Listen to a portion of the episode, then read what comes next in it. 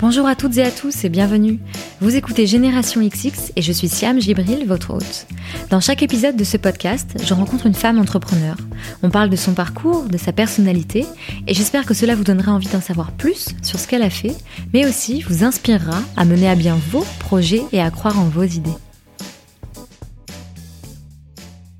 Si vous écoutez Génération XX de manière assidue, et j'espère que c'est le cas, vous m'avez déjà entendu parler de Welcome to the Jungle le média dédié au travail. Je le recommande à celles et ceux qui sont à la recherche d'un emploi, bien sûr, mais aussi aux personnes qui s'intéressent aux mutations du travail et qui souhaitent être inspirées par des parcours et des témoignages. Si c'est votre cas, je vous conseille vivement de regarder les quatre premiers épisodes de la nouvelle web-série documentaire de Welcome to the Jungle, qui sort aujourd'hui et qui s'intitule La gueule de l'emploi. Chaque épisode part à la rencontre d'hommes et de femmes qui donnent du sens à leur métier et le mettent au service d'un rêve. Comme moi, je suis sûre que ces portraits vont vous donner la pêche. La web-série est disponible sur la page vidéo du site Welcome to the Jungle et sur ses réseaux sociaux, dont vous retrouverez tous les liens en description de cet épisode et en vous inscrivant à ma newsletter sur generationxx.fr.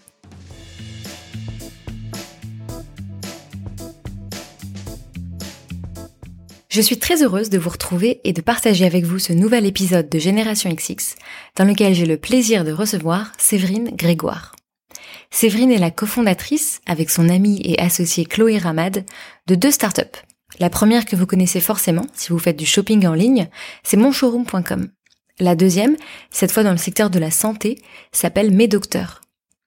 Dans cet épisode, Séverine nous raconte avec beaucoup d'enthousiasme et d'humilité comment ces deux entreprises ont coché, chacune à leur manière, les cases levée de fonds, croissance, rachat par un grand groupe.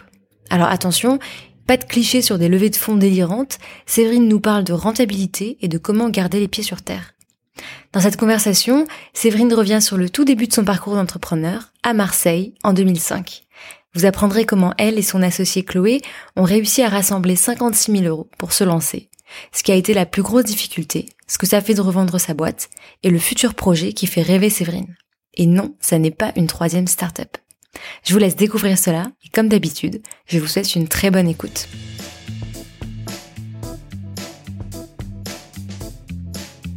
Bonjour Séverine. Bonjour. Merci beaucoup d'être euh, venue jusqu'à moi pour cet enregistrement. Je suis très contente de t'avoir. Le plaisir est partagé. Tu as euh, fait des études euh, à Cassis Alors, j'ai fait mes études à Marseille, plus à Marseille, d'accord. Je, vis à Cassis, mais j'ai fait mes études à Marseille. Ok. Comment t'étais au lycée? C'était quoi ta vision de l'avenir? Comment est-ce que tu te projetais? Est-ce que tu te projetais déjà? Alors, au lycée, j'étais, euh, j'ai toujours été très bonne élève, toujours mmh. première de ma classe, depuis longtemps, enfin depuis le CP, je crois. Et euh, non, je me projetais pas vraiment. Je savais pas vraiment ce que j'avais envie de faire. Et, euh, et d'ailleurs, j'ai fait un bac scientifique. Et en fait, finalement, je suis partie sur des études en éco parce que vraiment, je n'avais aucune idée de ce que j'avais envie de faire. Et avec le recul, je me dis qu'à 18 ans, c'est impossible de savoir ce qu'on a envie de faire. Et j'ai lu que tu étais quand même passionnée par la mode, c'était le cas? Alors, j'aimais la mode euh, comme toutes les filles de, de, de mon âge à l'époque, mhm. mais ma passion pour la mode, elle s'est révélée après, quand j'ai eu mon premier emploi à l'Institut Mode Méditerranée à Marseille, où là, vraiment, j'ai découvert euh, ce, ce monde-là, et, et c'est vrai qu'après, ça m'a fasciné. T'as monté euh, mon showroom en 2006, donc t'avais 25 ans, c'est ça? C'est ça. Et donc t'avais eu le temps de travailler, enfin t'avais déjà eu des jobs avant? Exactement. En fait, en finissant mes études, j'ai fait un stage de fin d'études à l'Institut de la mode, donc mhm. Institut Mode Méditerranée à Marseille, avec euh, une personne très charismatique qui s'appelle Marilyn Bellieu-Vigourou et qui m'a pas, qui m'a tout appris en fait sur sur ce métier, les relations publiques, les relations presse. J'étais chargée de communication en fait à, à l'institut mhm.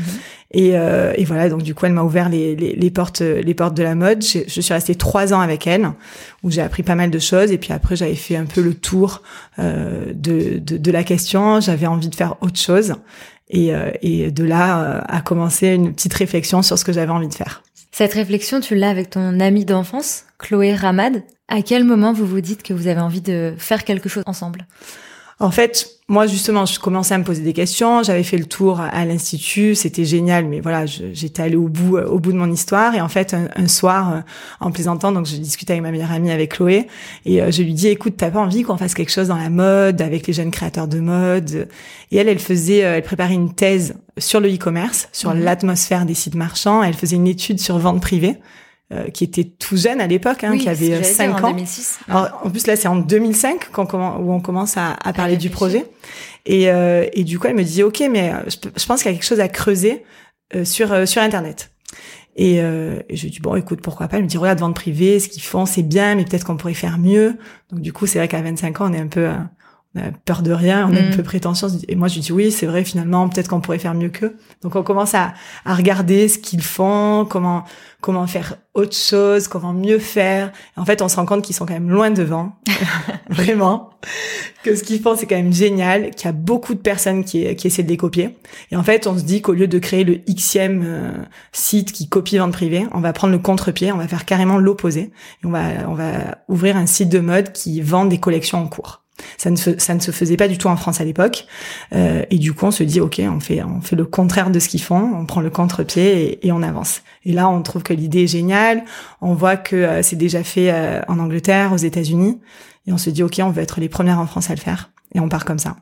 Il y avait autour de vous des gens qui avaient monté leur boîte, dans vos amis, dans votre famille, qui vous ont inspiré ou est-ce que c'était allez, on se lance pas vraiment dans notre dans notre entourage proche euh, et familial, non. Pas de pas d'entrepreneurs. Euh, après, le réseau est venu après. C'est vrai qu'après, on a rencontré euh, des amis d'amis qui ont monté des boîtes et après, pour le coup, qui nous ont aidés dans le dans le dans le développement de, de mon showroom. Parce que clairement, je pense qu'après, c'est hyper important pour le coup d'être bien entouré. Sur la phase de démarrage, pas vraiment. C'est vrai que moi, j'ai je, toujours admiré les histoires d'entrepreneurs, mais d'assez loin au final, parce que euh, j'étais pas entourée d'entrepreneurs autour de autour de moi. Et par où vous commencez? C'est quoi le jour 1 de mon bah, showroom? Donc, du coup, le jour 1, c'est voilà, quand déjà quand on se dit, ok, on fait de la collection en cours. Et là, on se rend compte qu'on est euh, début 2006 et que dans la mode, il y a une saisonnalité. Et donc, si on veut commencer dans l'année, ça veut dire qu'on commencerait sur une collection hiver, donc en septembre 2006. Il faut qu'on fasse nos commandes euh, auprès des marques dès maintenant, dans les deux mois qui, qui arrivent. Et là, on se dit, ok, on y va. Et là, on, on monte à Paris, puisque du coup, on était, on était basé à, à Cassis. On vient à Paris, on contacte quelques marques pour leur présenter le projet. Donc c'est vraiment hyper simple. On n'a même pas de maquette, on n'a rien. C'est juste, on a, on a une idée. Et donc là, on trouve euh, huit marques qui nous font confiance et qui nous disent, ok, euh, pour partir avec nous. Et là, on passe nos commandes sachant que de toute façon, passer des commandes, ça n'engageait en rien, puisque du coup, on payait qu'à la réception. C'est ce que j'allais dire, vous leur proposez quoi comme euh, contrat? En fait, les marques, on se dit que finalement, entre les deux, qui était le plus fou, elle ou nous, je sais pas trop. En tout cas, nous, on prenait on prenait des risques alors que finalement les marques prenaient peu de risques. Elles se disaient bon, bah, elles commandent en ferme puisqu'on achetait en ferme nos collections mhm. et on payait à la réception de la marchandise. Si on payait pas juste euh, dans le dans le milieu de la mode, on dit au cul du camion. Euh, du coup, si on a, si on payait pas au cul du camion, on n'avait pas la marchandise. Donc du coup, elles, elles prenaient peu de risques. En fait, elles étaient sûres d'être payées.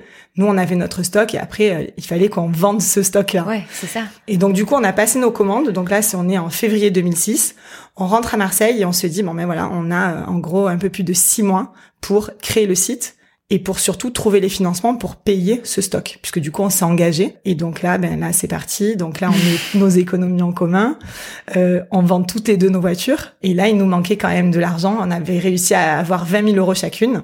Et il nous manquait de l'argent, il nous fallait encore 16 000 euros. Et donc du coup on a on a fait, on est passé par euh, la, la mairie de Marseille en fait, qui euh, donnait des prêts d'honneur aux jeunes porteurs de projets. Du coup on a remporté un concours, on a gagné 8 000 euros chacune, ça nous faisait les 16 000 euros qui euh, qui manquaient. Donc on est parti avec 56 000 euros pour lancer mon showroom, donc avec la création du site, l'achat du stock et les, les premiers euh, premières actions euh, en web marketing qui, qui étaient juste de l'achat de Google AdWords, voilà, très très très peu parce qu'on avait très peu de budget à l'époque. Avec le recul, ça te paraît un gros montant, 56 000 euros pour commencer, enfin pour lancer un site de e-commerce dans la mode? Non, ça me paraît, ça me paraît peu. Euh, à l'époque, de, toute façon, on n'aurait pas pu avoir plus. Mm. Euh, ça me paraît peu. Et en même temps, je me dis quand on n'a pas d'argent, on est assez malin. Ce qui nous coûtait cher, c'était le stock, puisqu'on avait acheté 40 000 euros de stock, et il nous restait 16 000 euros pour euh, créer le site avec le graphisme et pour faire nos premières actions de communication. Donc euh, non, c'est c'est c'est quand même peu. Et du coup, on a été malin. On est allé chercher euh, des gens qui étaient prêts à jouer le jeu, qui nous ont fait un prix canon pour la création du site. Euh, on a pris un freelance qui a travaillé avec nous sur le développement et sur et sur le web design. Et du coup, on, est parti comme ça. Mais en fait, on n'a pas trop réfléchi à tout ça. On a, mm. en fait, au final, quand quand quand j'y pense, on est un peu parti allez, pourquoi pas, on s'est dit que c'était une bonne idée. On avait envie de faire quelque chose ensemble. On savait qu'on était complémentaires aussi euh, dans, dans, dans ce qu'on savait faire. Et on s'est dit, allez, Banco, de toute façon, on risque rien. On a 25 ans. Moi, j'avais quitté mon emploi. Chloé, elle avait arrêté ses études. Bah, au pire, on recommencera et, et c'est pas très grave. Et je crois que c'est aussi important de alors il faut pas non plus euh, prendre toutes ces idées et les faire immédiatement, mais de pas trop conceptualiser la chose. Voilà, on le sentait bien, on y allait, il y avait pas trop de risques voilà, au pire, euh, voilà, on, a, on a vendu nos voitures, euh, c'était pas très très grave. Et c'était quoi alors les premières actions de, de marketing? Comment vous avez fait connaître le site? C'était qui les premières clientes? Alors, le, alors ce que j'avais appris, alors pour le coup, ma première expérience m'avait servi puisque du coup j'avais travaillé énormément sur les relations presse, donc je savais qu'il fallait énormément travailler les relations presse. Et nous finalement, ce qu'on apportait, c'était très différent sur le marché, mais nous on était un peu frustrés en tant que consommatrices de pas avoir accès au mode euh, à la mode qui était présente dans les magazines alors que voilà les magazines présentaient toutes les marques de mode euh, qu'il fallait. Et du coup on s'est on s'est dit que en travaillant les relations presse les magazines forcément allaient parler de, euh, de notre site puisque finalement c'était vraiment en adéquation avec ce que eux présentaient dans les magazines. Mm. Et finalement ça a bien marché. Alors j'ai passé je pense le mois de juin et le mois de juillet en ouvrant en septembre. Je savais que les relations presse ça se travaillait en amont. Donc du coup j'ai activé tout mon réseau pour euh, pour euh, faire connaître le site et pour dire qu'on ouvrait en septembre. Et, et j'ai passé énormément de temps à, à, appeler les journalistes. Je me suis fait raccrocher au nez je sais pas, des dizaines et des dizaines de fois, parce qu'elles sont. Bah, j'ai appris à parler très vite aussi, parce que du coup il fallait que je pitch hyper rapidement euh, le, projet. Et finalement ça a payé, puisqu'on a eu pas mal d'articles de presse. Là vraiment la presse nous a suivis euh, dans dans, l'ouverture du site. Les journalistes disaient que enfin un site de mode euh, proposait les marques qui étaient présentes dans les magazines.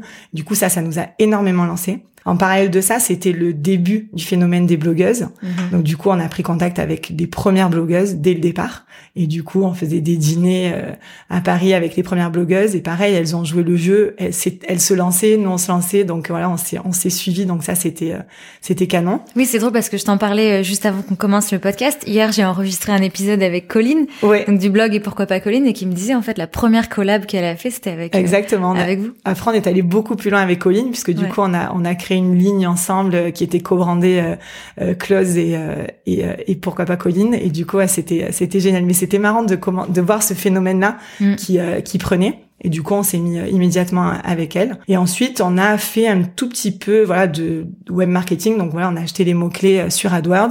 On avait très peu de budget. En même temps, on n'avait pas de concurrence, donc ça nous coûtait très peu d'argent. Et voilà, et petit à petit, le phénomène a pris. En fait, on a fait immédiatement nos premières ventes et ça s'arrêtait, ça s'est pas arrêté. Euh, en novembre, je crois qu'on avait vendu tout notre stock.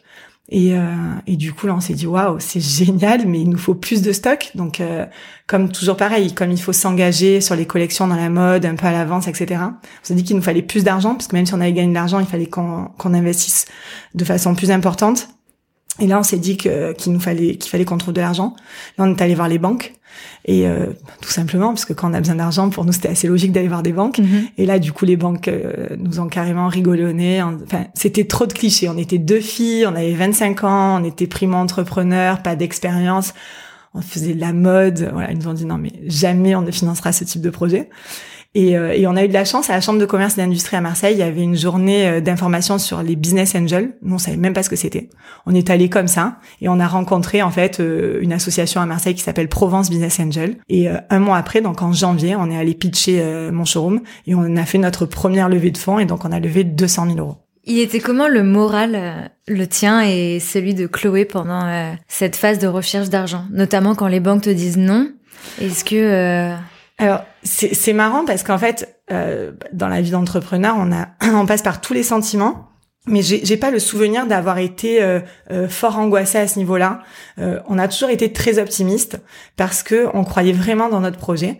Et en fait, quand on est porté par les ventes et par nos clientes, voilà, ça a marché, on vendait. Donc, on se disait qu'on allait trouver de l'argent. On savait qu'on allait en trouver, on savait pas encore comment, mais on, Oh, je, je, me souviens pas avoir m'être dit euh, ce serait dommage d'arrêter euh, si on trouve pas cet argent. En tout cas, à cette époque-là, on s'est pas posé la question. C'était vraiment le lancement. Du coup, on, on, était que toutes les deux, donc on faisait tout. Hein. On faisait euh, les colis le matin, l'emballage, voilà, on faisait le web marketing, la compta, le service client. Enfin, à deux, on fait tout. Voilà, on est on est multitâche. Donc, je crois qu'on n'a pas eu le temps de se poser ces questions-là, et il fallait qu'on avance quoi qu'il arrive. Vous avez été rentable dès la première année. À quel moment vous avez euh, fait grossir mon showroom, notamment en termes d'équipe? Quand est-ce que vous, vous êtes passé de toutes les deux à euh, un ou une première employée? Ouais. Mais justement, après cette première levée de fonds, donc euh, début 2007, euh, la première levée de fonds nous a permis d'acheter plus de stock et de mhm. recruter notre premier collaborateur, qui était une collaboratrice d'ailleurs. Et, euh, et voilà, donc là on passe à trois et puis après à 4 et puis et puis finalement ça va vite euh, ça va très vite. C'est vrai que euh, 2007 on fait notre premier million d'euros de chiffre d'affaires donc dès euh, dès la première année au final. Donc euh, ça va vite. On a les moyens du coup de recruter de construire notre équipe et euh, on est rentable. Donc du coup là tout va bien. On est sur des chiffres de croix des, des, des, des croissances qui sont qui sont hallucinantes. Donc donc voilà on déploie on déploie au fur et à mesure. On apprend aussi parce que recruter c'est génial. Mais quand on a 25 ans j'avais mmh. jamais jamais managé d'équipe, j'avais jamais recruté. Et pour nous, je crois que ça a été vraiment, enfin, si on me pose la question, la chose qui a été la plus compliquée dans ma vie d'entrepreneur, c'est vraiment le management, parce que j'étais pas formée à ça. Et on a appris sur le tas. Quand on a 25 ans, on recrute des gens qui ont souvent le même âge que nous. Euh, la frontière entre euh, les copains et, enfin, être copain et avoir de bonnes relations, avoir des relations professionnelles, la frontière, elle est très fine. Au début, on n'arrive pas trop à l'établir. Donc, on a une équipe qui est jeune, qui avance, qui est motivée mais ça tourne vite à la, à la cour d'école au final. Donc voilà, il a fallu apprendre avec tout ça. On s'est trompé. Voilà, on s'est on s'est hyper investi. Après voilà, il faut il faut apprendre à ce que c'est ce que c'est le management et gérer euh, gérer des équipes. Est-ce que ça a changé quelque chose que vous lanciez votre boîte depuis Cassis plutôt que Paris?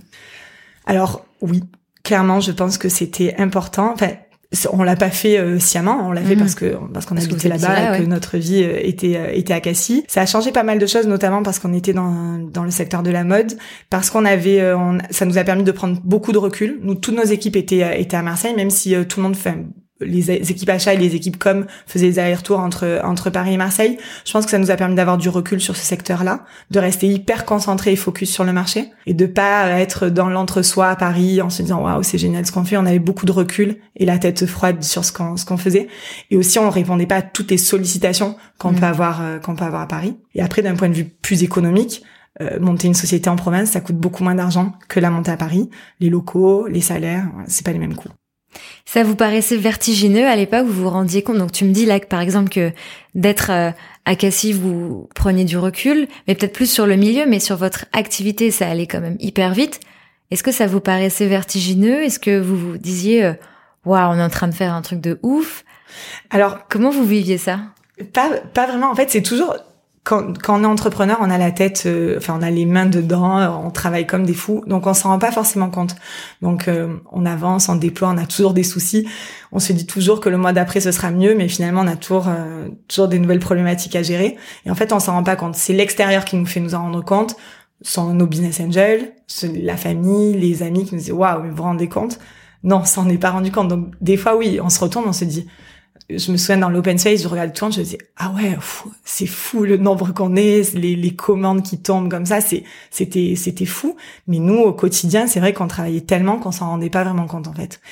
Et même on s'est jamais dit. Euh, après, on se le dit parce qu'il faut poser les choses quand, quand on doit rendre des comptes à nos associés. Mais mm-hmm. sur le départ, on s'est jamais dit on va monter le leader français euh, du du e-commerce dans la mode. Voilà. C'est ce que j'allais te demander. C'était quoi la vision? Au début, on faisait vraiment ça pour le fun. Et d'ailleurs, cette partie fun, elle est restée euh, jusqu'au bout. Et je pense que c'est ce qu'on a mis aussi, c'est ce qu'on a, ce qu'on a mis en place dans, dans la boîte. On s'est beaucoup amusé pendant pendant huit ans euh, chez mon showroom. Et euh, donc on l'a fait pour le fun. On l'a fait parce qu'on avait envie de s'amuser ensemble. Et au final, ça a marché. Et après, c'est vrai que du coup, bah, forcément, les ambitions, elles montent avec avec la réussite et qu'on se dit, waouh, maintenant on y est. on a vu des concurrents arriver, des gros concurrents qui étaient financés par par par des gros acteurs en France au début on s'est dit on est foutu, ils vont arriver sur le marché, ils vont nous tuer. Puis finalement euh, il y a eu euh, des morts sur la route et nous on avançait toujours, on était toujours leader sur notre sur notre marché. Et du coup, bah forcément, ça, ça renforce euh, le sentiment et l'envie d'avancer. Après, pour le coup, au début, on joue, puis après, on joue un peu moins, quoi. Et maintenant que tu le recul, comment t'expliques, par exemple, qu'il y a eu des concurrents qui étaient morts sur la route et que vous, vous ayez continué à tracer votre chemin? Je pense qu'on est, euh, on a eu, on a toujours eu la tête sur les épaules. On a toujours euh, eu cette vision aussi d'avoir une entreprise qui gagne de l'argent, euh, de pas. Euh, on, a levé des fonds, on a levé des fonds avec les business angels, puis après avec des, des fonds d'investissement. cet argent, il a toujours été levé de façon raisonnable. On a levé des sommes dont on avait besoin. Il a, il a été utilisé de façon aussi raisonnable et raisonnée. et voilà. Et en fait, on, on s'est pas dit qu'on allait cramer des millions d'euros pour pour avancer. On a avancé petit à petit et on avait on avait cette vision là. Après, c'est vrai que sur la mode, je, je pense qu'avec Louis, on faisait un très bon binôme sur la partie marque, les relations avec les marques, les achats, etc. Enfin, on avait plusieurs points qui, enfin, plusieurs ouais plusieurs éléments qui ont fait que, que qui nous ont mené à la réussite on a aussi su s'entourer parce que clairement euh, bah, quand on a 25 ans euh, même si on a beaucoup d'envie et beaucoup d'ambition euh, on sait pas tout faire. Et je pense qu'on a vraiment on a eu euh, on a eu l'intelligence en fait de savoir s'entourer. Par exemple on est allé chercher notre directeur marketing qui était euh, plus âgé que nous qui avait plus d'expérience qu'on a payé plus que nous. Voilà, il gagnait le double de nos salaires à l'époque. Et en fait, ça nous choquait pas parce qu'il nous a énormément apporté. Et du coup, ben, on était, euh, voilà, on a, toujours fonctionné comme ça et on a construit une équipe euh, qui, euh, qui, qui nous a soutenus parce que clairement, au début, on donne l'impulsion, c'est, c'est, c'est l'entrepreneur qui donne le là, mais s'il n'y a pas une équipe derrière. Et, et moi, je crois que ce qui m'a ce qui m'a animé et ce qui m'anime toujours d'ailleurs euh, sur sur ma dernière startup, c'est c'est euh, c'est cet effet-là, c'est le fait de pouvoir euh, fédérer une équipe autour de soi, autour d'un projet, c'est c'est ce qui est le plus porteur. Et donc en 2012, oui. il y a le rachat par Casino. Oui. Quand tu regardes six ans c'est non, huit ans il s'est passé. Alors, non, en fait, six ans. C'est huit ans jusqu'à notre sortie et six ans sur l'entrée au capital de Casino. Ma question, c'est est-ce que ça te paraît long? Ou pas Alors, maintenant, avec le recul, je me dis que finalement, mon showroom, ça n'a été que huit ans de ma vie. Hmm. Mais au final, j'ai l'impression que ça a duré une vie parce que c'est hyper euh, c'est hyper paradoxal comme sentiment, mais en même temps c'est vrai parce que je m'y suis tellement investie, j'y ai passé tellement de temps et ça a occupé tellement mon esprit et ma vie que j'ai l'impression que ça a duré beaucoup plus de temps. Mais c'est vrai qu'au final, c'est très court en fait euh, en termes de en termes de, de cycle de vie pour pour une boîte. Donc, euh, donc c'est assez fou, c'est vrai. Tu dis que ça a occupé toute ta vie, mais euh, en parallèle, tu as quand même eu une vie privée. Mm. J'en parlais justement dans le podcast avec euh, Sarah Azan. Est-ce que pour toi c'est un sujet, le la vie pro, vie privée, ou est-ce que en fait c'est un fait Les femmes travaillent depuis longtemps, elles gèrent à la fois une vie pro, une vie perso. C'est pas un sujet qu'on aborde avec les hommes pourquoi est-ce que ça devrait en être un pour les femmes? Toi, c'est quoi ton ton avis là-dessus? Alors, c'est alors c'est un sujet oui et non, mais c'est vrai que euh, que que c'est c'est c'est c'est c'est particulier pour les femmes hein, parce qu'on a c'est vrai qu'on a notre vie euh, privée à gérer. Moi, par exemple, j'ai eu mes deux enfants euh, quand, quand, quand j'ai eu mon showroom, j'ai travaillé, je crois, pour mon premier euh, pour mon premier enfant, j'ai eu les contractions au bureau. deux semaines après, euh, j'étais j'étais j'étais au bureau. À la maternité, je faisais mes mails. Les sages-femmes me disaient mais qu'est-ce que vous faites? Ben, Je réponds à mes mails. Ah bon, mais vous pouvez pas le faire plus tard? Non, je peux pas. Donc c'est vrai que c'est un peu particulier. Et après, je pense maintenant avec le recul, alors peut-être parce que je suis plus âgée et que j'ai appris peut-être à mieux travailler ou à être plus productive, ou et même dans la vie de mon showroom, en fait, je, je finalement d'avoir des enfants, ça m'a structuré dans ma vie professionnelle parce que avant mon showroom c'était du 7 sur 7, quasi 24 sur 24. Hein. Euh, je pense qu'il y a, je, ne compte pas les matins où le où je me levais avec lui, on s'était envoyé des mails dans la nuit parce qu'on travaillait, parce qu'on n'arrivait pas à dormir, parce que c'est ça aussi la vie d'un entrepreneur. Et au final, d'avoir des enfants, ben, ça nous structure. Donc au début, j'ai arrêté de travailler le dimanche, ce qui pour moi a été juste extraordinaire. Puis après, j'ai arrêté de travailler le samedi et le dimanche et d'avoir des horaires un peu plus, euh, un peu, euh, un peu plus normaux entre guillemets. Mais au final, j'étais tout aussi efficace, mais je me mettais des contraintes euh, temps et horaires et je gérais les deux comme ça. Et finalement, oui, j'ai trouvé mon équilibre entre ma vie pro et ma vie perso. Et, et c'était, et je pense que c'est, important de, de, de conserver cet équilibre-là pour pour une femme en tout cas, pour ne pas être frustrée ni dans sa vie professionnelle ni, dans sa vie euh, personnelle. Et dans les entrepreneurs que tu as rencontrés du coup euh, dans ta première vie avec euh, mon showroom, est-ce que c'était un sujet dont vous parliez entre vous? Toujours avec les filles entrepreneurs, tout, le temps, on en a toujours parlé, on, on a toujours énormément ri sur ça, même sur les levées de fonds, parce que parce que c'est toujours un sujet de si tu vas pitcher, si tu lèves et que tu es enceinte de huit mois, on va toujours te poser la question de ton investissement après. Donc c'est vrai que c'est toujours un sujet, on en a toujours beaucoup plaisanté avec euh, avec euh, avec les autres filles, mais en fait, je crois qu'on a tout le même discours. En fait, c'est voilà, au début, on est dédié à 100% à nos boîtes et après on arrive à trouver un équilibre entre notre vie pro et notre vie perso, ce qui fait qu'on a une vie de, de dingue, hein, clairement. Euh, voilà, il faut jongler avec tout. après, quand on a des enfants, il faut jongler avec les horaires, l'organisation, etc. Moi, en 8 ans, j'ai oublié une fois mon fils à l'école. je trouve que c'est un miracle, mais mais mais voilà, donc c'est c'est c'est une sacrée organisation et et c'est vrai que c'est lourd à porter, mais en même temps, voilà, c'est c'est ce qu'on aime aussi, je pense.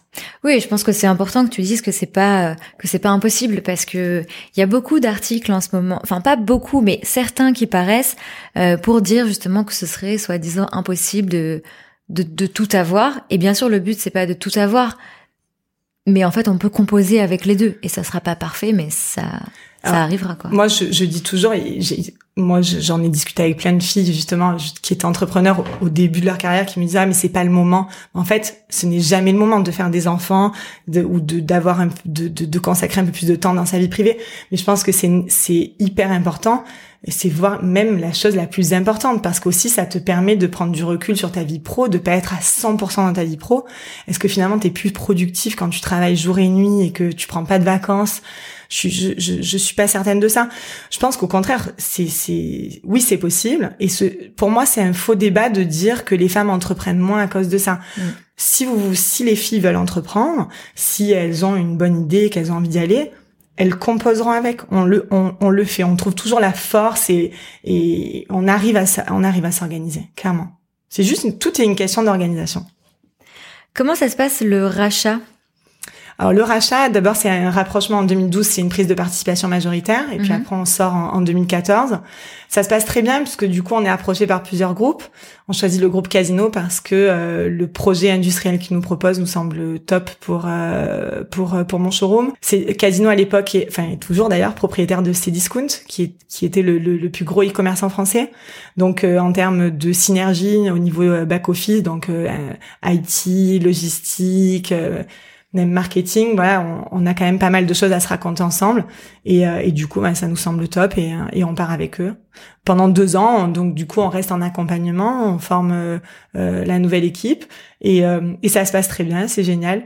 Bah pareil que finalement dans la vie des six ans, hein, on, poursuit, on poursuit l'histoire avec, euh, bah, avec euh, des nouveaux moyens et avec des nouvelles personnes et en s'appuyant sur la puissance d'un grand groupe. Donc c'est un peu nouveau aussi d'avoir euh, la puissance d'un grand groupe. Mais après, ils nous ont laissé clairement aux manettes tant qu'on tant qu'on était là. Donc du coup, on continue, on a continué de gérer la boîte comme avant. En fait, on parle de rachat, mais la, la, boîte allait très bien. Elle était totalement en fait rentable, ça marchait. En fait, à l'époque, on s'est posé la question, c'est-à-dire que la boîte, elle était rentable, on gagnait de l'argent, on faisait de la croissance, mais là, on était plus, on était euh, sur le marché français, on était leader, mais il y avait vraiment une grosse concurrence au niveau européen avec des gros acteurs qui arrivaient euh, sur le marché français. Donc soit on, passait, on repassait par une phase de levée de fonds en se disant qu'on allait faire la guerre avec euh, avec les, les gros acteurs européens soit on s'adossait à un industriel parce que euh, on s'appuyait sur, sur, sur, sur la puissance d'un groupe et sur, sur leur savoir-faire, sur leur savoir-faire. Et donc, euh, ça nous a paru euh, logique. Et au-delà de ça, on va pas se mentir, c'est-à-dire que quand on rentre dans une logique de levée de fonds, c'est-à-dire ça me fait toujours marrer quand les entrepreneurs disent oh je sais pas trop si je veux vendre. À partir du moment où on rentre dans une logique de levée de fonds, en tout cas les fonds d'investissement qui ont investi chez vous, ils, ils veulent sortir.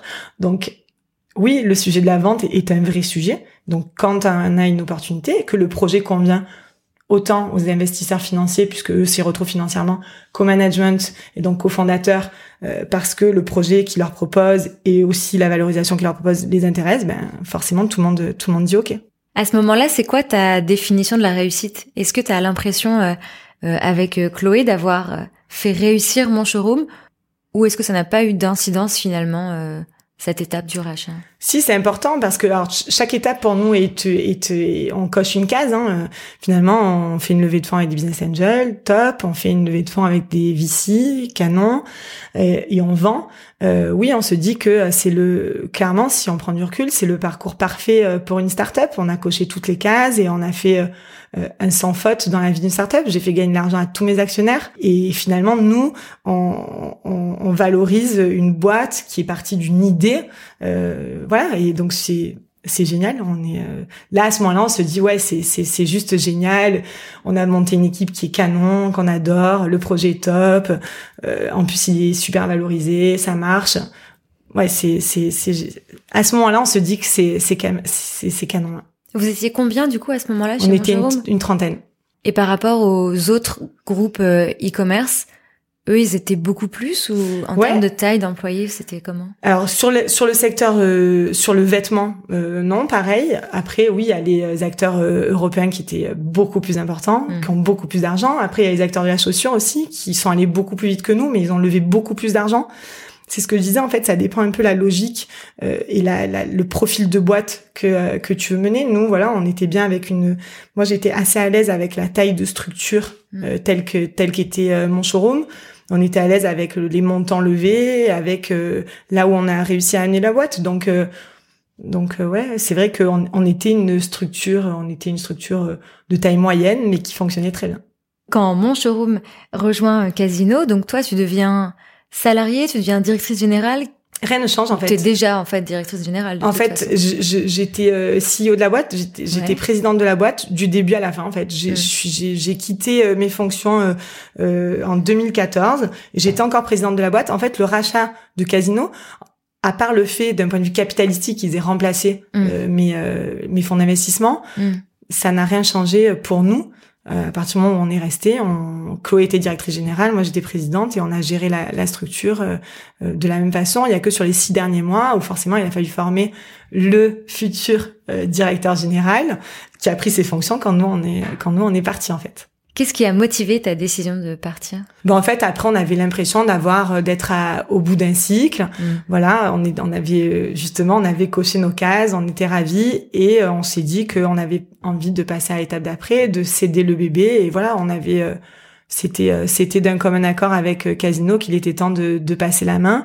Et moi, j'étais très à l'aise sur sur cette phase-là. Après, peut-être moins à l'aise pour mener mon showroom plus loin. Et le jour 1 de l'après showroom, du coup, c'était comment? Est-ce que tu te euh, rappelles de ce que tu as fait Ouais, complètement. alors c'est vrai que ce qui est marrant, c'est que quand on travaille énormément, on se dit toujours ouais, mais alors si j'avais du temps, je ferais ça, ça, ça et ça. C'est vrai que j'avais une liste, j'avais une liste de livres à lire, une liste de choses, de plein de choses à faire. Donc en fait, j'ai déposé mes enfants à l'école et en fait, je suis rentrée chez moi, donc il devait être pas 9h moins le quart. Et là, je me suis dit waouh, mais je vais faire quoi? Et, euh, et là, c'est un peu c'est un peu c'est un peu effrayant en fait c'est c'est c'est bizarre, c'est c'est peut-être difficile à entendre pour des gens, euh, pour pour, d'autres personnes, mais en tout cas, c'est vrai que ça fait peur en fait le fait de rien avoir à faire. Et moi, j'avais pas envie de de, de m'ennuyer. Alors c'est pas que je c'est pas que je m'ennuie, mais c'est que de passer d'une activité où on n'arrête pas mm. à ne rien faire, mm. c'est brutal. Et euh, bon, après, euh, c'est juste un sentiment qui dure pas longtemps, hein, parce qu'après, on trouve toujours des activités à faire. Et puis au-delà de ça, moi, j'étais quand même très investie dans l'écosystème, donc j'ai jamais perdu euh, la main avec des startups, avec voilà, avec avec notre écosystème. Et puis de toute façon, avec lui, on savait qu'on avait cette envie d'entreprendre euh, à nouveau. On avait encore, on avait quand même envie de prendre un peu de temps avec euh, ensemble, avec nos proches, hein, de partir en vacances tout, avec tous nos copains. Euh, mais on savait que c'était pas la fin de euh, de notre carrière entre guillemets euh, entrepreneuriale. Donc Séverine et Chloé préparaient un nouveau truc. Euh. Ouais, enfin on n'avait pas encore les idées claires. On savait, en tout cas, on savait qu'on avait envie d'entreprendre encore. On, a, on savait qu'on avait encore envie d'entreprendre ensemble, ce qui était quand même important. Mhm. et on savait qu'on voulait rester dans le secteur du digital. On voulait sortir de la mode parce que la mode 8 ans c'est usant. Le secteur de la mode, voilà, c'est c'est des cycles importants. C'est voilà, on avait envie de sortir de ces secteurs là. Et ce qui est marrant, c'est qu'on voilà, on voulait, bah, on avait appris plein de choses dans, dans ce secteur-là, donc on voulait travailler sur un secteur où on nous attendait pas trop en fait. Je crois qu'on a trouvé notre euh, bonheur avec la santé.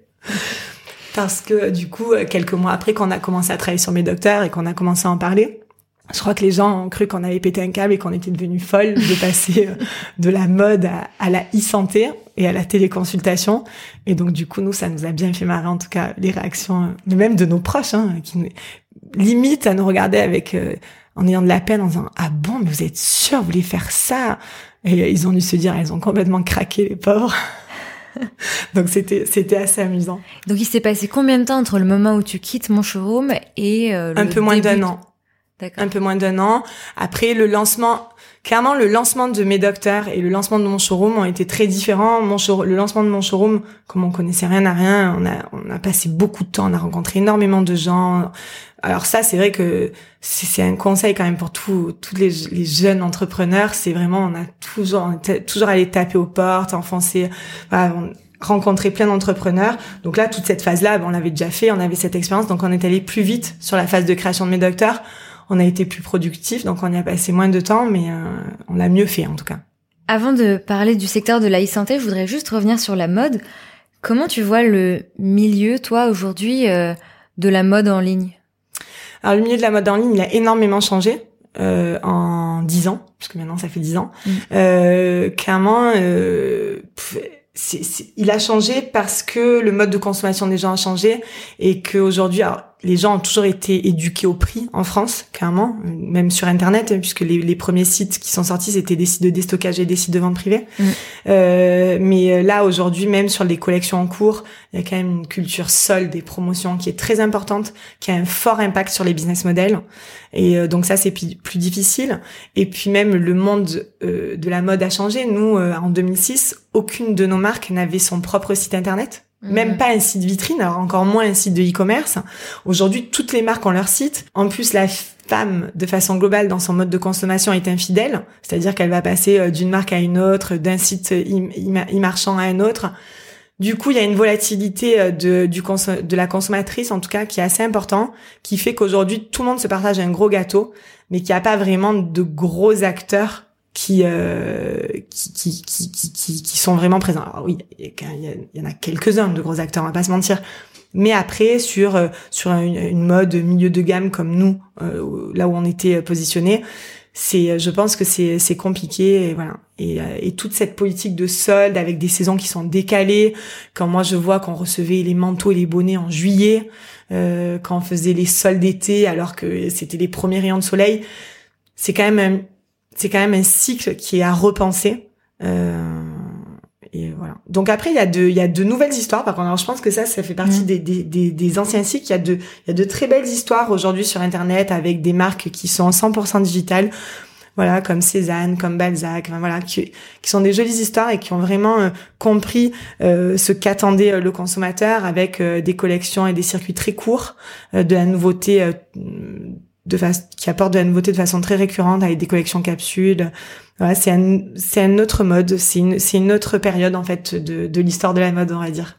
Et donc effectivement, tu as fait un grand pas puisque maintenant tu es dans le secteur de la santé. Exactement. Avec Mes Docteurs, donc qui est une plateforme sur laquelle on peut demander des conseils à de vrais médecins euh, sur. Euh, tu, tu, disais dans une une interview, euh, c'est beaucoup de bobothérapie, c'est ça que tu disais? Des gens qui ont des petits bobos qui veulent savoir euh, ce qu'il en est et donc plutôt que d'aller sur des forums. Euh, où voilà, on a toujours l'impression d'avoir la pire maladie du monde dès qu'on a un bouton sur la tête. donc on va sur Mes Docteurs. C'est ça. Et là, c'est quoi la différence entre le jour 1 de mes docteurs? Je suis obsédée par le jour 1, tu sais, le commencement, et celui de, de, de mon showroom. Alors, il y a pas mal de choses qui sont différentes parce que clairement, il y a l'envie d'entreprendre. Mm. Euh, voilà, l'envie d'entreprendre parce que euh, je pense que tous les entrepreneurs ils se reconnaîtront, c'est-à-dire cette envie de, de, de... alors c'est vrai que des fois on, se dit mais mon dieu on a une vie qui est horrible, on a c'est l'ascenseur émotionnel, tout va bien, tout va mal dans une journée, on passe d'un état à un autre, etc. Mais en même temps on est piqué à ça et on a envie de retrouver cette adrénaline là et de, de, de retrouver ces phases là parce que c'est ce qui nous anime en fait. Il y a l'envie aussi de reconstruire une équipe, de refédérer des gens autour d'une idée, mhm. Euh, parce que voilà, parce que nous on a une idée, mais on aime bien euh, du coup euh, être entouré par des gens qui y croient. Et, et ce qui est différent, c'est que il y a la peur de l'échec qui arrive. Et ah ça, c'est quelque chose que je n'ai jamais connu chez mon showroom, parce qu'en fait je n'y ai jamais pensé. Et, et c'est marrant, mais je dis tout le temps, je, je me suis tout le temps dit, ouais, c'est un peu comme si je remets mon titre en jeu en fait. tu vois, j'ai, voilà, j'ai, j'ai une super expérience sur mon showroom et finalement je repars de zéro. Et je me dis, mais et, voilà. Et là, c'est vrai que je, je, me suis posé la question, alors que je me suis jamais posé la question sur mon showroom, mais on a eu des périodes difficiles parce que quand je raconte, on a l'impression que c'est, c'est idéal, mais on a eu des périodes difficiles.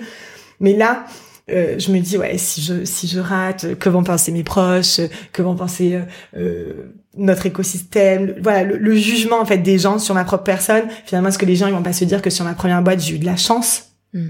Et ben voilà, elle a eu de la chance, mais au final, bon, ben voilà, c'était pas non plus, euh, était pas non plus si exceptionnel que ça.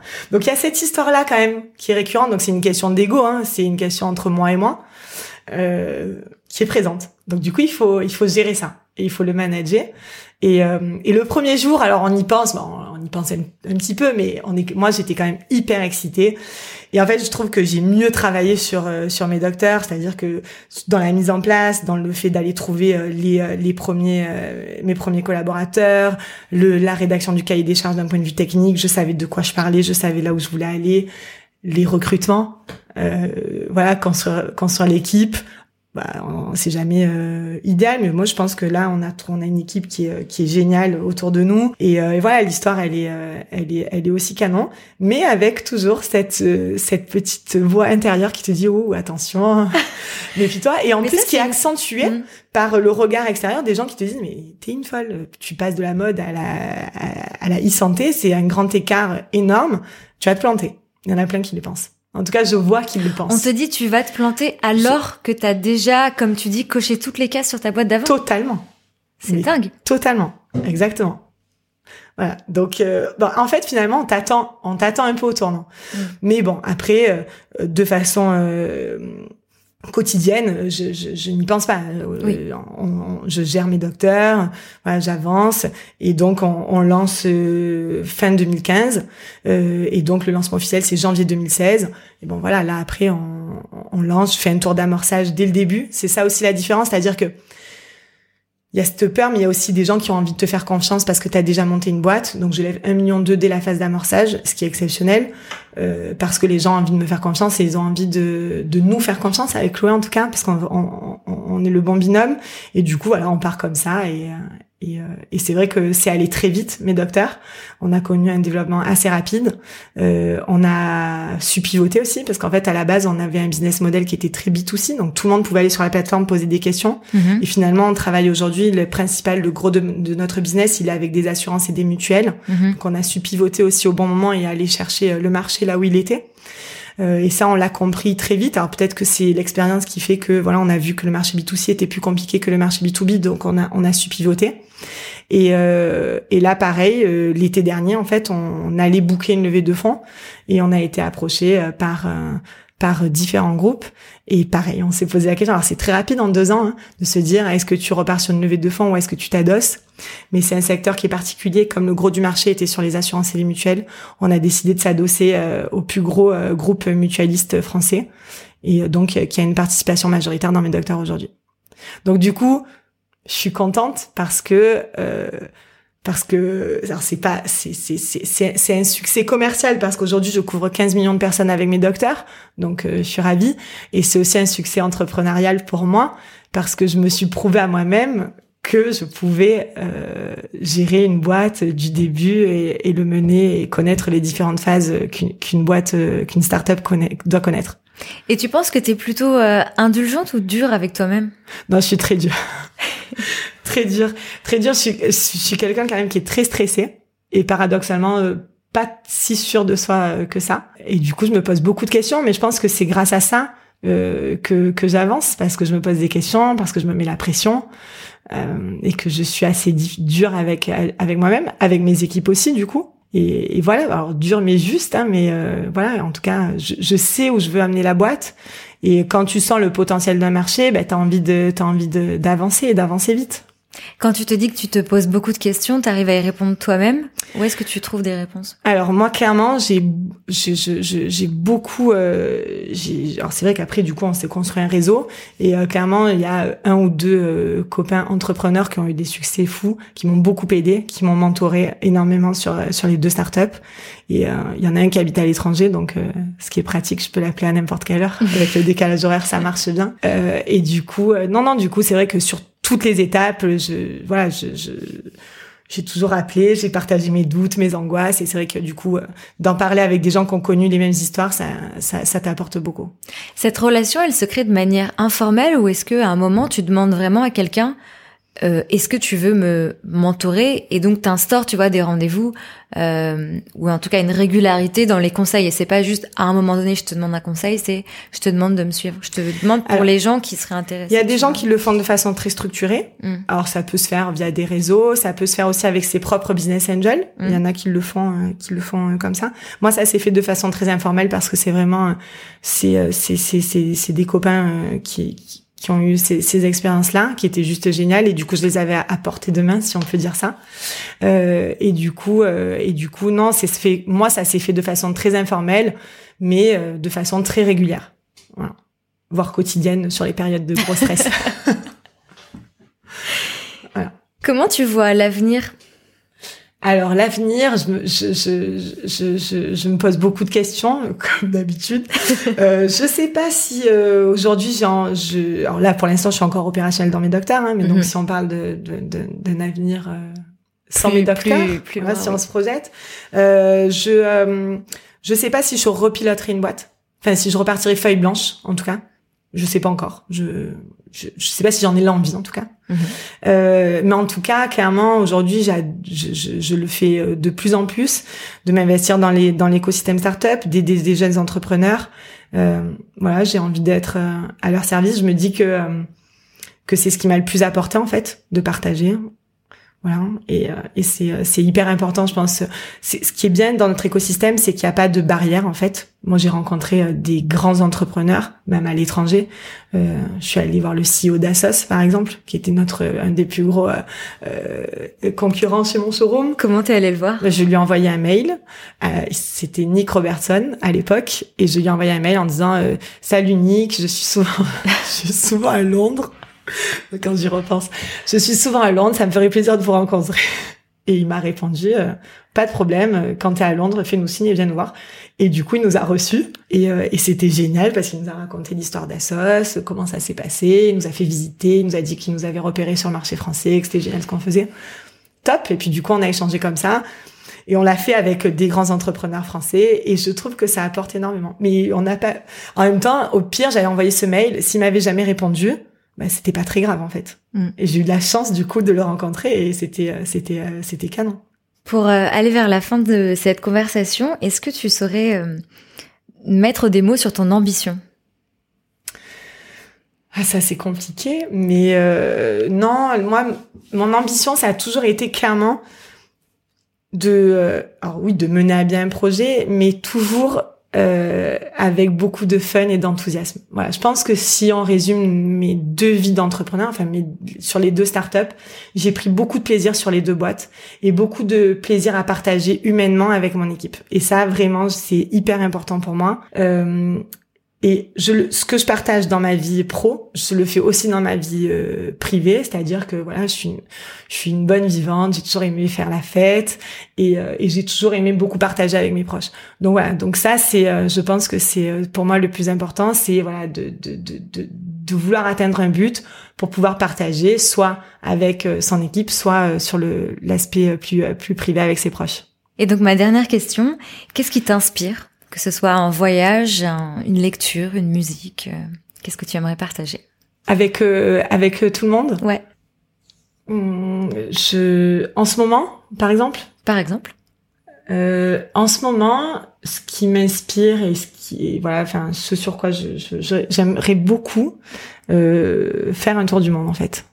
Voilà, donc je, voilà, en ce moment, je suis très inspirée par ça et j'y réfléchis beaucoup. Super, bon, on va te suivre alors. Ça marche. Merci beaucoup Séverine, Merci. à très vite. Merci beaucoup à Séverine d'avoir pris le temps de partager son histoire. Merci à Sarah de nous avoir mis en relation. Et clin d'œil à Chanty. Merci à vous pour votre écoute, j'espère que cet épisode vous a plu. N'oubliez pas de nous suivre sur Instagram, at GenerationXX, et de vous abonner à notre newsletter sur generationxx.fr. Merci infiniment pour votre soutien, et à mercredi prochain sur votre application de podcast préférée. Salut